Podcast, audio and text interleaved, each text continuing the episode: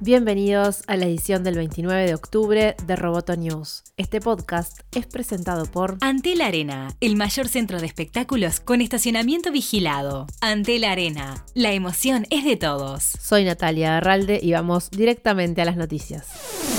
Más de 250 empleados de Facebook se pronunciaron en contra de Zuckerberg y otros directivos porque entienden que no están reaccionando a la difusión de anuncios políticos falsos. En la carta abierta publicada por el New York Times, los trabajadores expresan que permitir la difusión de esta publicidad podría generar desinformación masiva entre los usuarios de la red social y desconfianza en la compañía. Durante su comparecencia de la semana pasada en la Cámara de Representantes, Zuckerberg dejó claro que su política no establece analizar el discurso político y que a menos que los anuncios incluyan mensajes racistas o inciten a la violencia, cualquier político tiene la libertad de hacer publicidad. Uber presentó un servicio para sus conductores, Uber Money. Esta propuesta ofrecerá servicios financieros para sus choferes como una billetera digital, tarjetas de crédito y débito. Básicamente la empresa pretende ofrecer una cuenta bancaria móvil a sus más de 4 millones de conductores en todo el mundo. El anuncio de la nueva división de productos financieros de Uber se da después de la tercera ronda de despidos masivos de la compañía.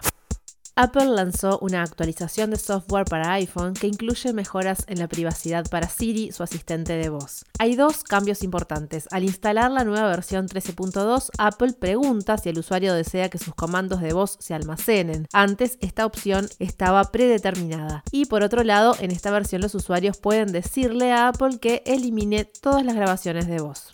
Spotify subió un 15% en la bolsa de Nueva York, donde sorprendió con sus resultados trimestrales mejores a los proyectados. Spotify señaló el crecimiento exponencial en las horas de podcast escuchadas por sus usuarios e indicaciones tempranas de que este servicio está generando un círculo virtuoso en la interacción general, según señaló en un comunicado. En tanto, el saliente CFO de la compañía, Barry McCarthy, dijo que los podcasts serán tan importantes para la compañía como lo son los programas y películas originales para Netflix.